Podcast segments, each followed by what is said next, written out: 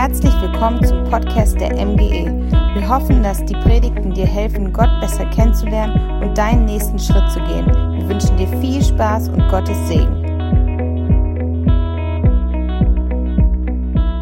Ja, wir sind mitten in unserer Predigtreihe Choose. Was heißt mittendrin? Wir fangen heute an. Choose, wie treffe ich gute Entscheidungen? Und wir haben begleitend zu dieser Predigtreihe ein Buch von Tobias Teichen, ähm, das du begleitend zu dieser Predigtreihe lesen kannst. Ähm, das Buch gibt es bei Thalia, ist äh, ziemlich schnell da, kannst du direkt in der Peiner Innenstadt abholen, ähm, kontaktlos und Corona-sicher. Ähm, wenn du dieses Thema vertiefen möchtest, wie treffe ich gute Entscheidungen, ich empfehle dir, kauf dir das Buch. Wir haben schon die ersten Nachrichten aus der MGE bekommen, die alle dieses Buch gekauft haben ähm, und es gemeinsam als, als Kirche lesen werden. Ähm, wir haben euch auch gestern schon per E-Mail, wer gestern Abend noch reingeschaut hat, einen Leseplan zukommen lassen, wo wir die unterschiedlichen Kapitel euch sagen, die so jeden Sonntag dran sind und die ihr dann quasi als Nachbereitung der Predigt lesen könnt, um das jeweilige Predigtthema noch einmal zu vertiefen. Ein richtig gutes Buch. Ich mache hier ein bisschen Werbung, schön designt. Ähm, ist super wichtig für alle ähm, kreativen Menschen wie mich. Da macht das Lesen direkt mehr Spaß. Wir kriegen auch keine Provision dafür, dass wir das hier bewerben. Ne? Deswegen, also ich lege es euch echt ans Herz. Ähm, ist ein super Buch. Ich habe da schon ein bisschen drin rumgeblättert und kann das euch nur ans Herz legen. Ja, Entscheidungen. Wem von euch fällt es leicht, Entscheidungen zu treffen? Hui, ha, ganz schön wenige. Ähm, das habe ich mir gedacht. Wusstest du, dass dein Gehirn im Durchschnitt ca. 20.000 Entscheidungen treffen darf? Das Schöne ist, dass die meisten dieser 20.000 Entscheidungen unterbewusst ablaufen. Das ist die schöne Nachricht.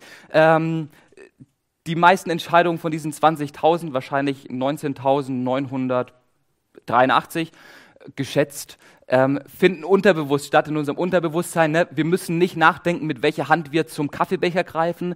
Wir denken auch nicht darüber nach, ob wir den Ampelbutton drücken, bevor wir über die Ampel laufen wollen. Das passiert alles unterbewusst. Da muss ich mich nicht jedes Mal neu dafür entscheiden, sondern das sind Entscheidungen, die ich irgendwann mal getroffen habe und die laufen unterbewusst einfach durch. Ähm, und das passt. So ein Lieblingsbeispiel einer unbewussten oder unterbewussten Entscheidung bei mir ist der Snooze-Button am Handy oder am Wecker. Also ich finde es wirklich erstaunlich. Man wacht morgens auf durch das Weggeräusch und braucht sage und schreibe den Bruchteil einer Sekunde, um zu entscheiden, dass man dann nochmal draufdrückt, um nochmal neun Minuten zu schlummern. Ähm, das läuft alles unterbewusst ab und währenddem unsere Augen und unser Körper noch so im Zombie-Modus sind, ist unser Gehirn unterbewusst schon direkt wach und weiß, snooze, snooze. Und so die Handbewegung, ganz egal wie träge du morgens vielleicht bist, die Handbewegung läuft, ähm, glaube ich, bei uns allen ganz gut. Und da gibt es unzählige ähm, Entscheidungen, die wir so tagtäglich treffen, die unterbewusst ablaufen. Einige Entscheidungen brauchen aber Zeit da muss man drüber nachdenken, da, da nimmt man sich bewusst vielleicht auch mal eine Auszeit, um, um die beste Entscheidung zu treffen. Ähm, so mein Beispiel dafür ist die Speisekarte im Restaurant. Ich weiß nicht, wer sich an diese Zeiten noch erinnern kann. Ähm, Im Restaurant ich habe mir irgendwann mal die Grenze gesetzt, ich will in den ersten 15 Sekunden währenddem ich die Speisekarte anschaue, entschieden haben, was ich esse, ähm, weil mich diese Speisekarte immer komplett überfordert und ich mir einfach sage, ich gehe mit der ersten Entscheidung ähm, und dann läuft es, weil so eine Speisekarte kann ganz schön lang sein. Ne? Wenn du dann noch eine, eine Kaltgetränkeliste hast, eine Cocktail, eine Wein, eine Bier, eine Sektliste und dann kommt Vorspeisen, Suppe, Salat, Burger, ähm, Pizza, Flammkuchen, deutsche Küche, asiatische Küche. Es gibt ja so Restaurants, die alles anbieten wollen und äh, dann sitzt man da vielleicht so im Restaurant und nach zehn Minuten kommt dann der Kellner und fragt, und, was kann ich Ihnen bringen? Ja, ich bin noch nicht ganz so weit. Ähm, was ist denn dieses Carpaccio hier? Können Sie mir das mal erklären? Oder Prosciutto, was heißt das? Ähm, und so kennen wir ja alle, oder? Und dann zögern wir so die Entscheidung raus und ähm, versuchen dem Kellner zu signalisieren, dass wir noch ein bisschen Zeit für die Entscheidung brauchen. Ähm, oder ein passendes Beispiel für so eine lange Entscheidung, unsere Berufswahl Da sind wir mit dem Abschluss in der Schule fertig und dann ist die große Frage, was kommt jetzt? Was ist der nächste Schritt, den wir gehen? Eine riesengroße Entscheidung, die so über unserem deutschen Leben steht, ähm, weil wir uns ganz viel über den Beruf definieren und über das, was wir so leisten und tun können. Ähm, und das Interessante ist aber, dass die Entscheidung der Berufswahl in den meisten Fällen im Durchschnitt gesehen gerade mal drei Jahre und drei Monate anhält. Im Durchschnitt wechselt jeder Deutsche nach drei Monaten und drei Jahren entweder das Berufsfeld, die komplette Branche oder den Arbeitgeber. So, wir sehen selbst lang überlegte Entscheidungen werden schnell revidiert und ähm, erfahren sehr, sehr schnell auch Ablehnung, selbst wenn man komplett überzeugt war, nach dem Abitur Grafikdesign zu studieren, so wie ich. Und jetzt stehe ich hier als gelernter Bankkaufmann und Pastor vor euch. Ähm, so kann es passieren. Und zu dem ganzen Thema Entscheidungen treffen habe ich heute Morgen eine These mitgebracht. Die Qualität deiner Entscheidungen beeinflusst die Qualität deines Lebens. Eine sehr harte These, eine These, die weitreichende Folgen hat, die aber aus meiner Perspektive heraus begründet ist. Und ich möchte davon ausgehen, nochmal auf zwei Entscheidungsarten zugehen. Nummer eins, alltägliche Entscheidungen und Nummer zwei folgenreiche Entscheidungen. Jeder von uns trifft alltägliche Entscheidungen, wie zum Beispiel, was esse ich heute Morgen zum Frühstück, lese ich heute Morgen die Bibel oder bin ich lieber auf Instagram unterwegs, ähm, gehe ich joggen oder schaue mir nochmal meine Serie weiter ähm, oder Entscheidungen wie gehe ich äh, den linken Weg oder den rechten Weg, so alltägliche Entscheidungen, ähm, die, die jeder von uns trifft. Entscheidungen, die sehr, sehr einfach durch Gewohnheiten gesteuert werden können.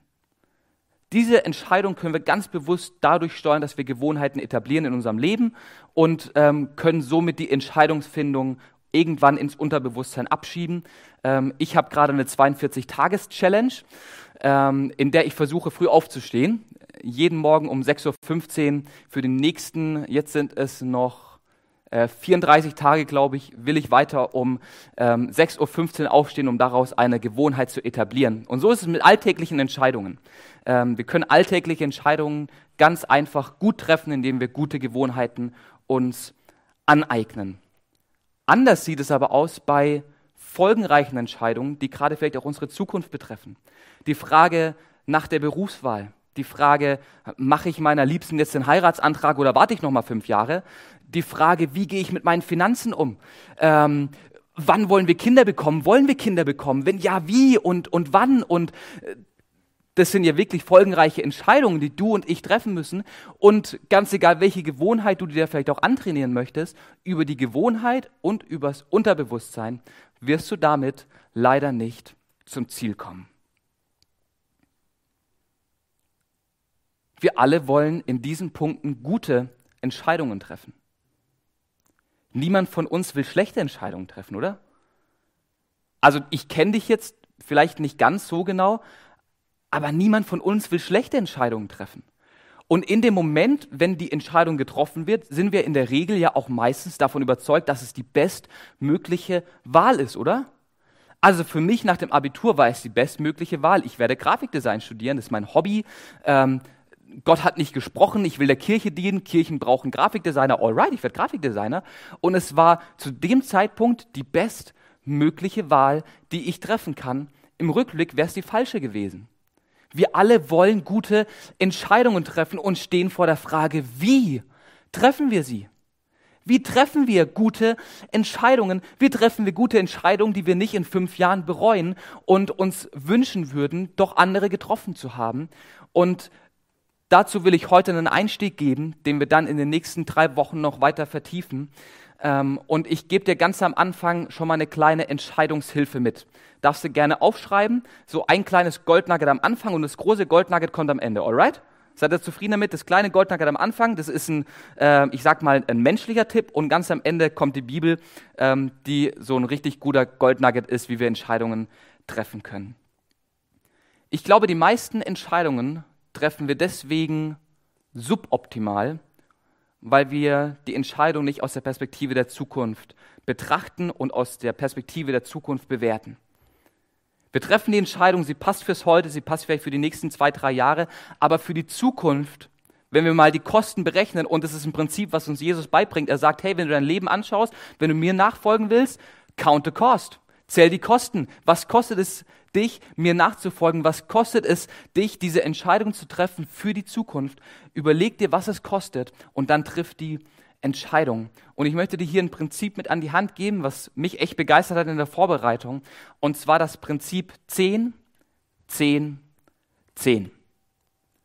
10, 10, 10. Und hinter diesen drei Zehnern stecken folgende Fragen. Was bewirkt diese Entscheidung in zehn Minuten? Was bewirkt diese Entscheidung in zehn Monaten? Und was bewirkt diese Entscheidung in zehn Jahren? Das ist schon mal so ein erster Filter, den wir anwenden können beim Entscheidungsfindungsprozess, diese zeitliche Perspektive zu betrachten, was kostet mich die Entscheidung, wenn ich das mal in so einem Zehn-Jahres-Prozess anschaue. Ja, das kann man nicht bei jeder Entscheidung machen, ich weiß, aber sich das mal gedanklich durchzuspielen, hilft es, zu einer besseren Entscheidung zu kommen. Ich zeige euch das mal am Hand vom Zigarettenrauchen. Wenn ich mich jetzt dazu entscheide, eine Zigarette zu rauchen, ähm, dann stecke ich mir die Zigarette an und wenn ich mir die erste zehn anschaue, für die ersten zehn Minuten meines Lebens, Hammer, ey, ich bin vielleicht entspannt, das Nikotin tut meinem Körper voll gut, ähm, ich kann mich zurücklehnen und oh, es fühlt sich so gut an, ich, ich bin lässig, ich bin cool. Ähm, die ersten zehn Minuten, gute Entscheidung, ja, also so erstmal die ersten zehn Minuten Zigarette rauchen, passt eigentlich. Jetzt schauen wir uns mal den zehn Monats Zeitraum an, wir springen mal zehn Monate weiter. Wenn du regelmäßig weiter rauchst nach diesen zehn Minuten, dann wirst du nach zehn Monaten abhängig sein von Zigaretten und sehr, sehr schwer davon wieder loskommen. Sagst du, na ja gut, geht ein bisschen ins Geld, ähm, ist es mir wert, count the cost, habe ich mir gut überlegt, mache ich trotzdem weiter. Jetzt gehen wir nochmal zehn Jahre weiter und einfach nur von der Logik, lasst euch mal ein bisschen auf Logik ein. Ähm, zehn Jahre später, ich rauche weiter zehn Jahre regelmäßig, ähm, nach zehn Jahren ist die Wahrscheinlichkeit sehr hoch, dass ich an Krebs erkranke, ähm, mein Lungenvolumen sich verkleinert, sich Ablagerungen in meiner Lunge einnisten ähm, und ich nachhaltige gesundheitliche Einschränkungen aufgrund der Entscheidung vor zehn Jahren hatte. Und dieses 10-10-10er-Spiel können wir eigentlich mit fast jeder Entscheidung durchspielen, die wir so im Alltag treffen. Das können wir bei ähm, supergeistlichen Themen machen, wie Bibel lesen ähm, was bedeutet es, fünf Minuten am Tag Bibel zu lesen, in zehn Minuten, in zehn Jahren und in, äh, in zehn Monaten und zehn Jahren, ähm, wie auch auf Entscheidungen im Job. Ähm, das kannst du durchspielen. Das ist mein erster Tipp an dich, mein erster, der erste Wink in die richtige Richtung. So, jetzt wenden wir dieses Prinzip mal an. Nehmen wir mal an, da sind wir richtig toll drin ich bin davon überzeugt, dass wir leider immer noch zu suboptimalen Entscheidungen kommen werden. Und dass wir trotzdem nicht die Entscheidungsheroes ähm, der Nation sind, sondern immer noch an den Punkt kommen werden, suboptimale Entscheidungen zu treffen, selbst wenn wir so strebermäßig die 10-10-10-Regel auf jede Entscheidung anwenden. Und das hat einen einfachen Grund. Deine und meine Entscheidungen sind nicht frei. Ja, anders wie das Lied, die Gedanken sind frei, aber deine Entscheidung ist es nicht. Ähm, deine Entscheidungen sind nicht frei, deine Entscheidungen werden beeinflusst und ich will dir das hier mal an einem ganz kleinen Bild zeigen. Deine Entscheidungen sind nicht frei, sondern geprägt durch verschiedene Komponenten und führen dazu, dass du Entscheidungen triffst, die dich nicht zu dem Ziel führen, zu dem du eigentlich hin möchtest. So, ich nehme euch mal mit in ein kleines kreatives Bild. Stell dir vor, das ist dein Entscheidungswasser. Entscheidungswasser, das ist quasi die Masse dessen, was deine Entscheidungen beeinflusst, was deine Entscheidungen definiert. Ähm, ich nenne es liebevoll mal Entscheidungswasser. Dieses Entscheidungswasser ist im Moment, außer auf ein paar Tapse auf dem Glas, in seiner reinsten Form hier anwesend und herrlich. Man kann durchschauen, es ist klar, es ist rein, es ist perfekt. Wenn das die Ausgangslage für deine Entscheidung ist, das reine Gedankenwasser, das reine Entscheidungswasser, dann wirst du die meisten Entscheidungen deines Lebens richtig fällen und ähm, zu, zu einem guten Leben kommen, zu guten Entscheidungen kommen, die du am Ende nicht bereust. Jetzt ist aber nur Folgendes, meine lieben Freunde. Unser Entscheidungswasser ist leider nicht so rein, sondern weist verschiedene Verunreinigungen aus, auf. Ähm, vier Stück möchte ich hier an dieser Stelle nennen. Und ich fange an mit der ersten.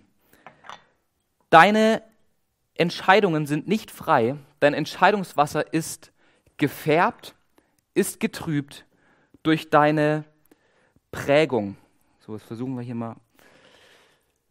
Deine Prägung. Du wächst bei Eltern auf oder wirst von, von Eltern auf die Welt gebracht, bekommst dann eine Erziehung ähm, von deinem Elternhaus und ab der ersten Sekunde deiner Geburt bekommst du eine gewisse Prägung, die unser Entscheidungswasser schon so ganz leicht trüben und unsere Entscheidungen beeinflussen. Von Anfang an, ist, wir bekommen die Gene von unseren Eltern, wir bekommen mit, wie unsere Eltern zu Hause äh, miteinander umgehen oder der Ort, wo wir halt aufwachsen. Und das prägt uns und färbt unser Entscheidungswasser. So als kleines Beispiel mal.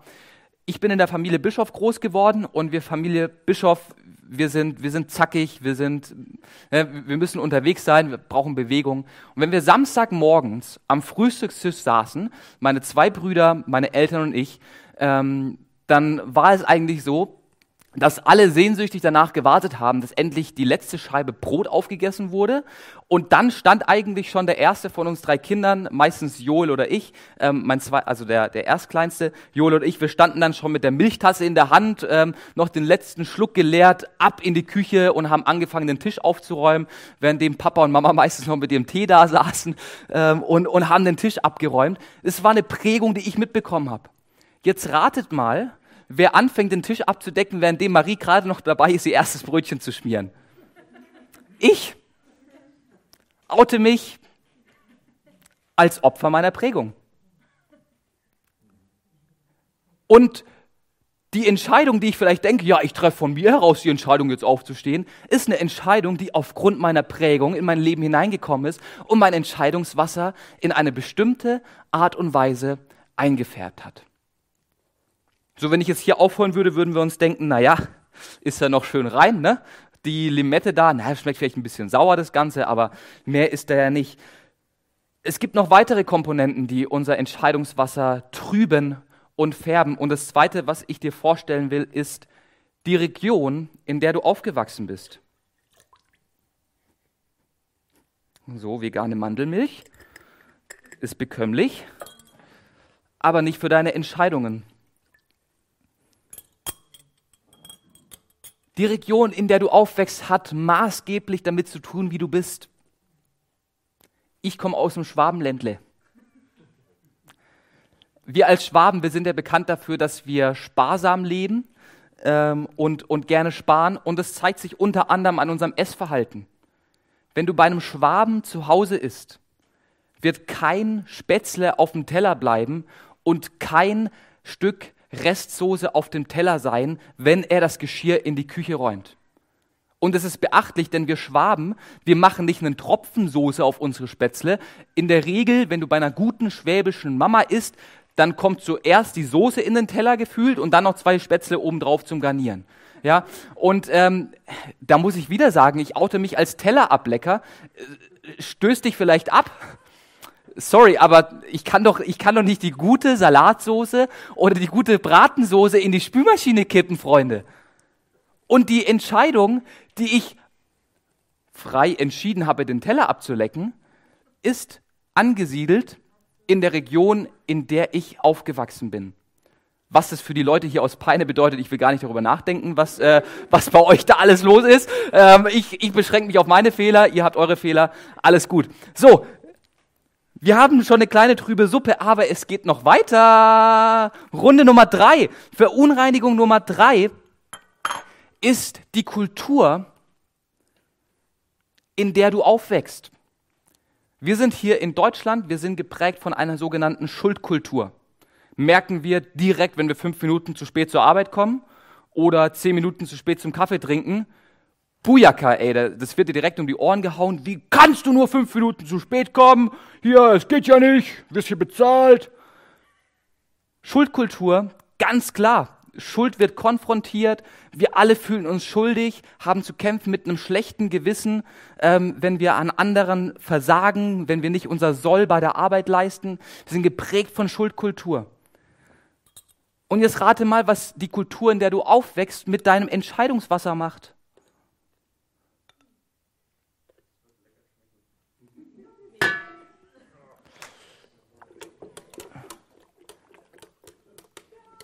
Vielleicht so als, als kleiner Vergleich mal, wenn du im Nahen Osten aufgewachsen wärst, dann wäre für dich nicht die Schuldkultur prägend gewesen, sondern die Schamkultur. Eine Kultur, in der Schuld nicht offen angesprochen wird, in der Gastfreundschaft und die Ehre des anderen an allerhöchster Stelle steht.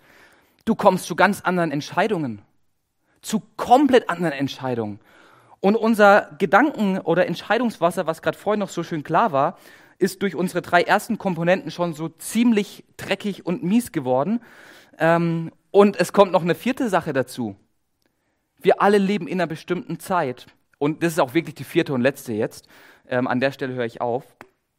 Wir alle leben in einer bestimmten Zeit, in einer bestimmten Epoche und sind geprägt durch den Zeitgeist. Wir leben in der Post, Post, Post, Post, Postmoderne, ähm, geprägt von Individualismus und Selbstverwirklichung, von Selbstoptimierung und, ähm, und, und, und, und, und ganz viel, ich will es nicht abwertend sagen, aber schon auch starker Egoismus. In dieser Zeit leben wir und rate mal, was dieser Zeitgeist mit deinem Entscheidungswasser macht.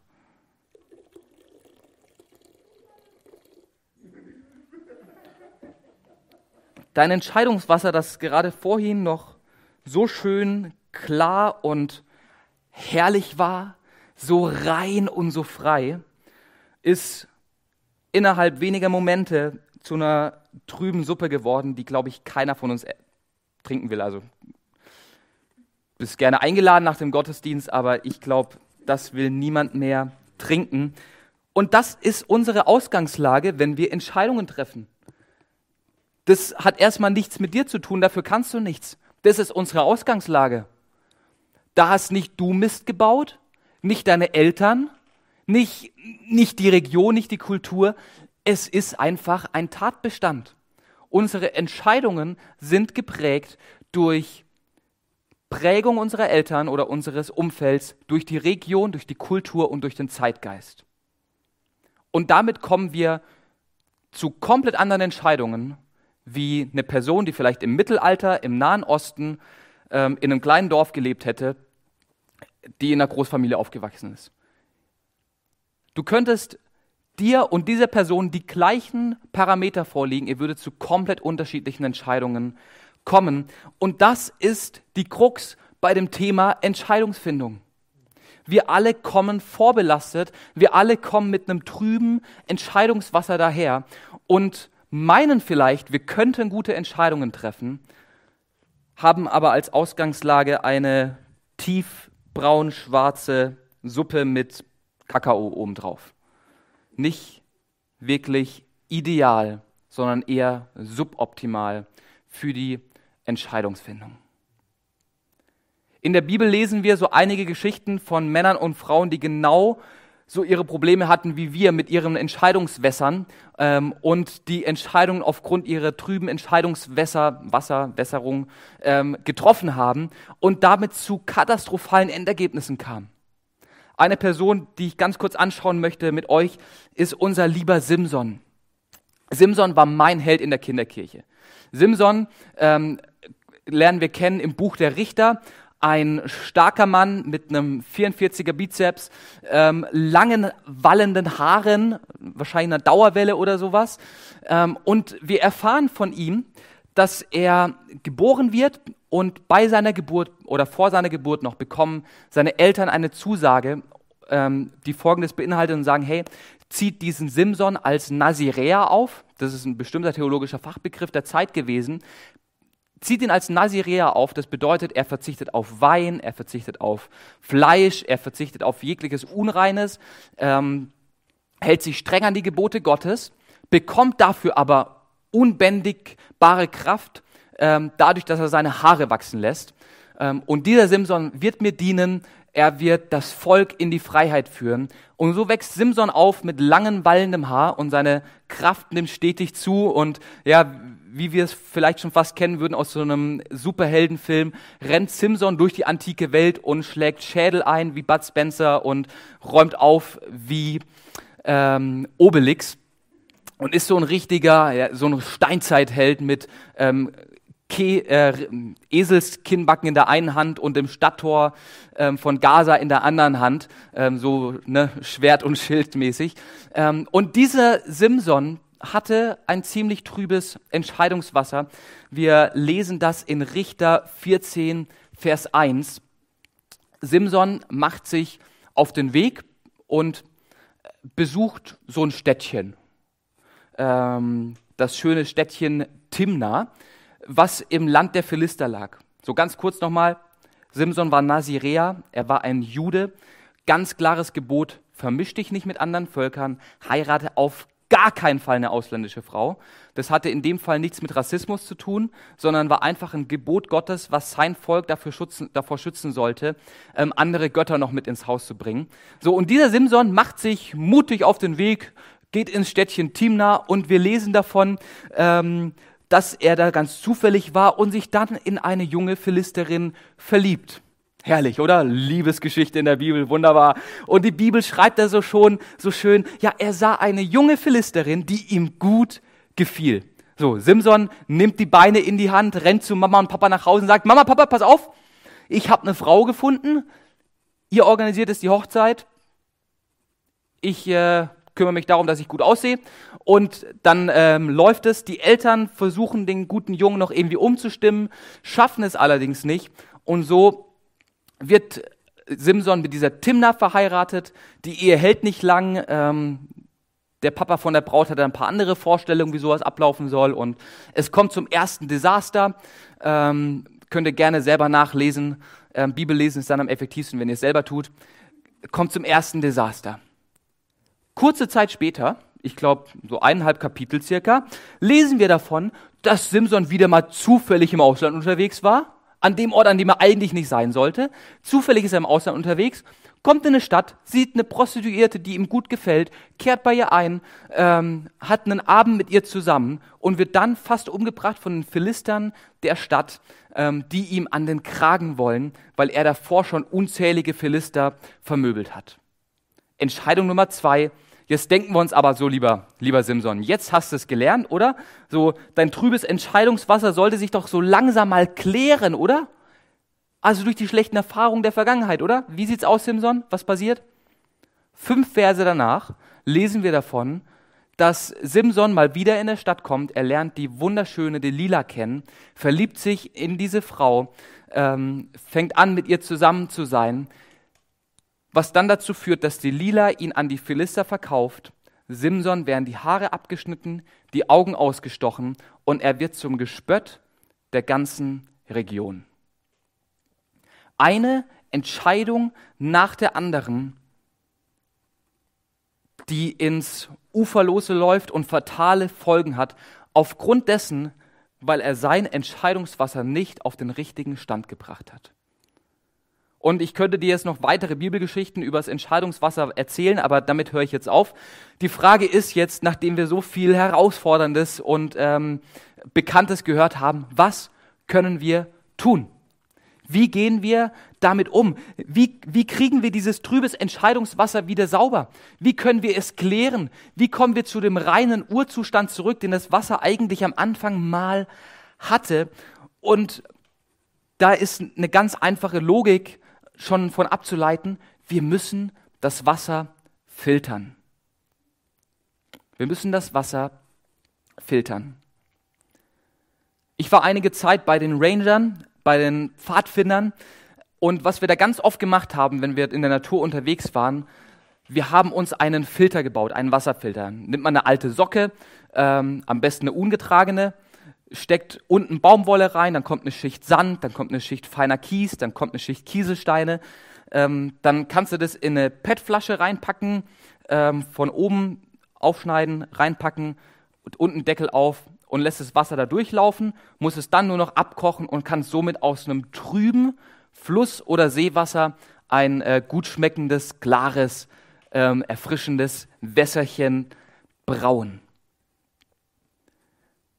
Und genau solche Filter brauchen wir für unser Entscheidungswasser, die uns helfen, zu guten Entscheidungen zu kommen.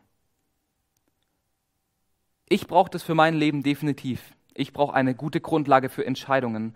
Mit dieser Brühe bin ich allerdings nicht gewappnet. Ich muss diese Brühe anfangen zu filtern. Ich muss anfangen, sie wieder ins, ins Klare, ins Reine zu bringen. Und bei dieser ganzen Sache kommt Gott ins Spiel. Wie gut, dass Gott uns nicht alleine lässt, sondern an uns dran ist, uns kennt und ganz genau weiß, mit welcher Brühe wir hier zu kämpfen haben. Im Psalm 23, Vers 3, da schreibt unser lieber Psalmist David ähm, folgende Verse über Gott auf und er sagt, er schenkt mir wieder neue Kraft und weil sein Name dafür steht, lenkt er mich immer in die richtige Spur. Weil sein Name dafür steht, lenkt er mich immer in die richtige Spur. Gott hat ein Interesse daran, dass du gute Entscheidungen treffen kannst. Gott hat ein Interesse daran, dass dein Entscheidungswasser wieder klar und rein wird, weil er dich erstens über alles liebt, weil er dich geschaffen hat und dafür geschaffen hat, in Beziehung mit dir zu leben. Das ist das erste Interesse. Und das zweite Interesse, das er hat, ist, wenn wir gute Entscheidungen treffen, dann ehren wir ihn, dann verherrlichen wir ihn. In diesem Bibelvers heißt es, für seinen Namen. Und sein Name steht dafür, quasi er tritt mit seinem Namen ein. Sein Name wird geehrt, wenn wir gute Entscheidungen treffen. Das ist die Motivation Gottes dahinter, uns hier an dieser Stelle zu helfen. Er will unsere Spur lenken. Er will unser Entscheidungswasser mitfiltern, damit wir zu guten Entscheidungen kommen.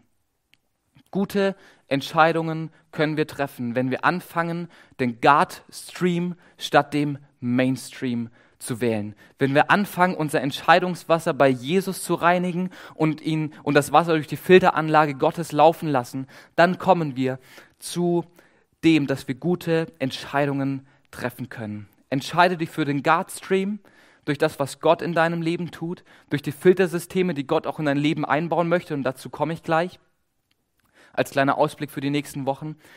Entscheide dich für den Guardstream statt für den Mainstream, der diese wunderbare Suppe hier fabriziert hat und die du auf gar keinen Fall auslöffeln willst. Lass dich auf den Reinigungsprozess Gottes ein, den Gott für dein Leben vorhat.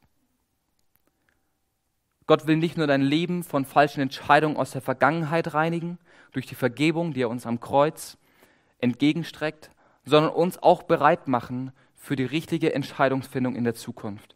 Das ist das Angebot Gottes am Kreuz, wo er sagt, ich vergebe euch die Schuld aus der Vergangenheit. Die Fehlentscheidungen, die du in der Vergangenheit getroffen hast, sind vergeben, wenn du mich als deinen Herrn annimmst. Und gleichzeitig, wenn du zum Kreuz kommst, will ich dir die Fähigkeit geben, gute Entscheidungen zu treffen.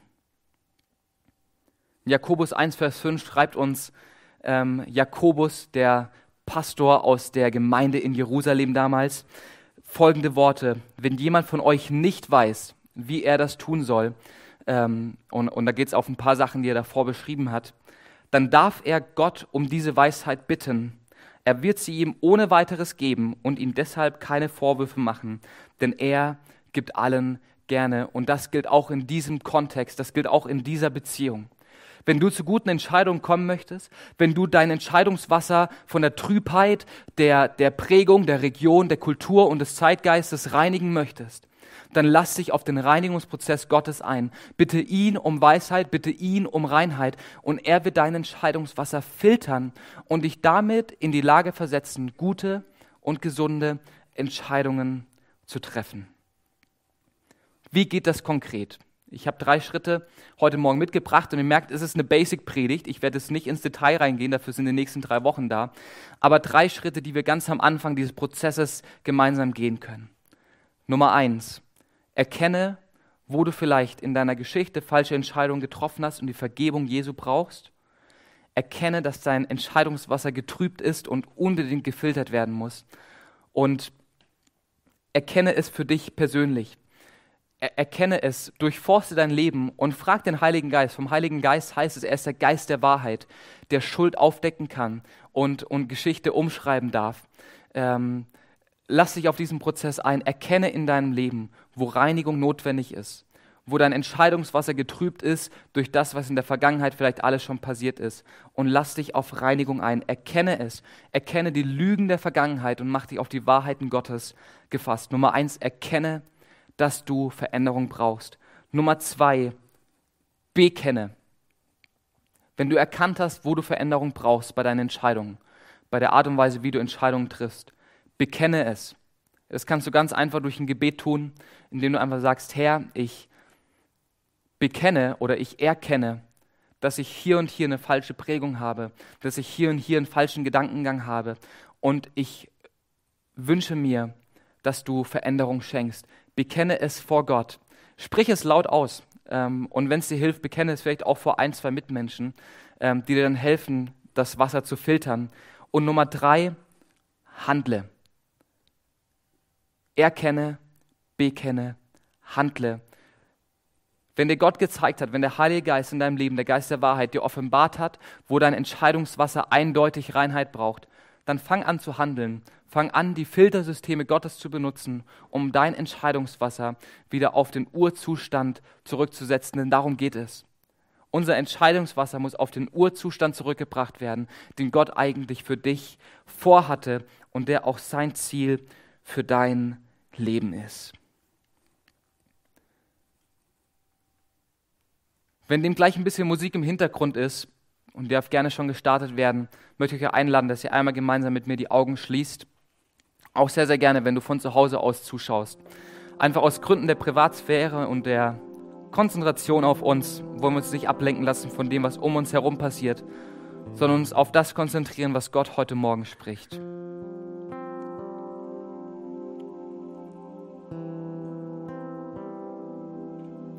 Wenn du heute Morgen merkst, dass du Vergebung empfangen möchtest für die Fehlentscheidungen deiner Vergangenheit, Vergebung Gottes, Vergebung von der höchsten Instanz des Universums, dann lade ich dich ein, dass du jetzt deine Hand streckst. Wie gesagt, es schaut niemand zu. Und mir ein Signal gibst, dass ich für dich beten kann. Yes, danke schön.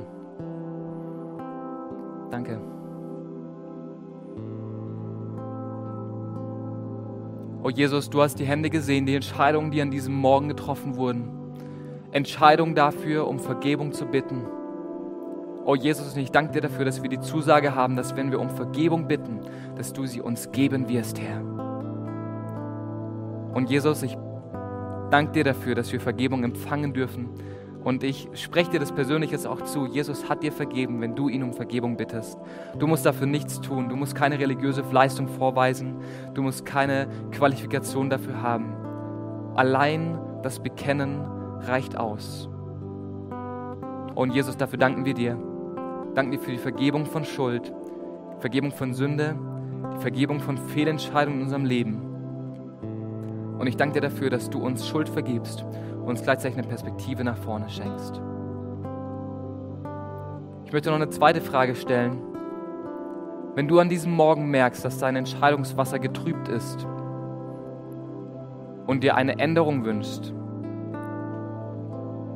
dann ist jetzt für dich die Zeit, dass du auch gerne einfach deine Hand mir als Zeichen gibst und vor allem auch als ein Zeichen gegenüber Gott, als ein Zeichen der Entscheidung, dass du etwas ändern möchtest, dass du etwas verändern möchtest an der Art und Weise, wie du Entscheidungen triffst, dann gib mir ein Handzeichen. Ist nicht für mich, ich fühle mich dadurch nicht besser oder so. Ähm, es ist ein Zeichen gegenüber Gott. Yes, vielen Dank. Vielen Dank für eure Meldung. Oh Jesus, ich danke dir dafür, dass wir diese starke Zusage von dir haben, dass du uns Weisheit schenken wirst und uns dazu fähig machst, gute Entscheidungen zu treffen. O Herr, du wirst uns leiten auf den richtigen Weg und ich danke dir für die Hände, die jetzt gerade nach oben gegangen sind und bete darum, dass sie erleben werden, wie du ihr Entscheidungswasser, ihre Fähigkeit, Entscheidungen zu treffen, reinigst und in den Urzustand zurückversetzt, Herr. Oh Jesus, ich bete darum, dass wir spürbar und merklich in den nächsten Wochen wirklich Veränderungen merken, Veränderung ausgelöst von dir, zu deiner Ehre und zu deiner Herrlichkeit, Jesus. Und die ganze Kirche sagt gemeinsam Amen. Amen. Amen. In den nächsten drei Wochen stellen wir euch drei konkrete Filter vor, die dazu geeignet sind, deine Entscheidungen zu filtern.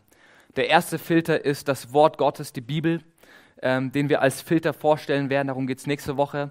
In der Woche darauf wird Matthias Wiebe hier zu uns predigen, so Gott will, ähm, über das Thema weise Ratgeber, eine weitere Filterschicht. Und dann in der dritten Woche unserer Choose-Predigtreihe geht es um das Thema Gebet und wie Gebet zu einem guten Filter für unsere Entscheidungsfindung wird. Ich lade dich ein, bleib da dran. Ähm, wenn du dir das Buch kaufst, dann bekommst du zu den drei gerade genannten Filtern nochmal, ich glaube, zwei obendrauf. Ähm, wir verraten hier nicht alles. Kauf dir das Buch, ist eine gute Entscheidung, die du heute schon direkt treffen kannst. Ne? Wir wollen ja lernen, gute Entscheidungen zu treffen. Kauf dir das Buch, wenn du die volle Wahrheit haben willst. Ähm, und, und das volle Filtersystem im Angebot. Hier gibt es nur drei, dort gibt es insgesamt fünf. Ähm, wirklich eine sehr, sehr gute Empfehlung. Den Leseplan zu der Art und Weise, wie wir dieses Buch durchgehen, welche Kapitel wann dran sind, habt ihr bereits per E-Mail bekommen. Wenn noch nicht, dann ähm, bedeutet das, dass ihr noch nicht unseren Newsletter abonniert habt und noch nicht die MGE-Mails bekommt. Könnt ihr ganz einfach auf der Homepage tun, mgepeine.de. Ähm, ich glaube, entweder ganz runter scrollen oder wenn du auf den Bereich Kontakt gehst, da gibt es auch einen schönen Button, den einfach drücken und du bekommst ab sofort den Newsletter der MGE zugeschickt, wo zum Beispiel so ein wunderbarer Leseplan hier mit im Paket ist, ähm, der dir helfen kann, zu guten Entscheidungen zu kommen.